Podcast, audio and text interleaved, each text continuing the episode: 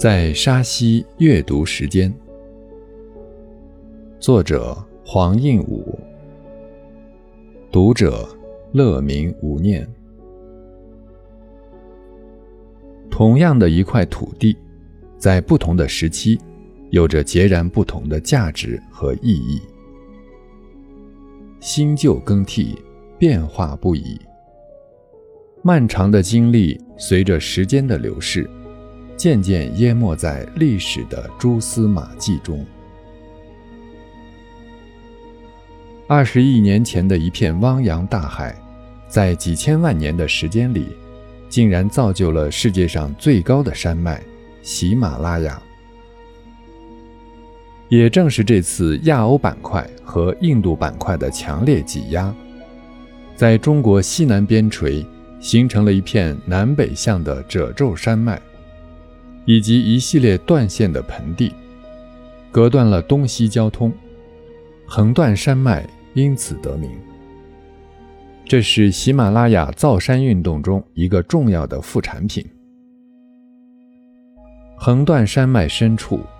山高谷深，山川并行。三条源自青藏高原的大江，以万马奔腾的雄壮气势携手南行，开创了三江并流的绝世美景。曾几何时，玉龙摆尾，崩塞了金沙江的前途。江水莫不情愿地转头向北，万般无奈之下。成就了惊世骇俗的长江第一湾。等到金沙江故道上的珠串湖泊水落，陆地显露，若干个被江水滋润了千万年的平坝呈现出来，沙溪便是这其中之一。沙溪从此开始了一部历史长剧。大约是一群从北方迁徙而来的底羌人，看中了这片山清水秀、气候宜人的土地，定居了下来，成了沙溪的先民。他们在这里开炉炼铜、播种耕作、饲养家畜，享受着他们平静安定的美好生活。此时，一群浓眉高鼻的异国商人好不容易从众多满是沼泽的平坝中找到了这么一条可以通行的道路，兴奋不已，急不可待地掏出他们的货物与沙溪先民们讨价还价。千百年后，战国群雄的中原争霸也传染了沙溪。坝子里四处金戈铁马，喊杀声阵阵，尸横遍野。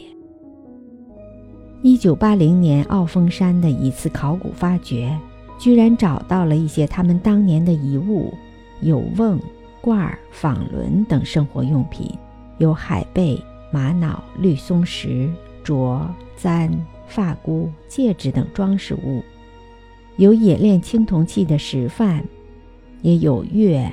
矛、足、剑等兵器，还有许许多多不同种类的墓葬。横断山脉的阻隔，不仅仅阻隔了道路的交通，也阻隔了文化的交流，将许多少数民族独特的文化和纯净的自然景观保存了下来。沙溪正是在这样的一个环境中慢慢成长。也许是翻山越岭的迁徙实在是太辛苦，也许是没有把握是否能找到比这里更好的栖息地。反正这些人再也没有离开过这个地方，繁衍了下来。经过几千年的变迁融合，渐渐向一个新的民族转化，这便是白族。今天，白族在沙溪坝总人口中的比例高达百分之八十七以上。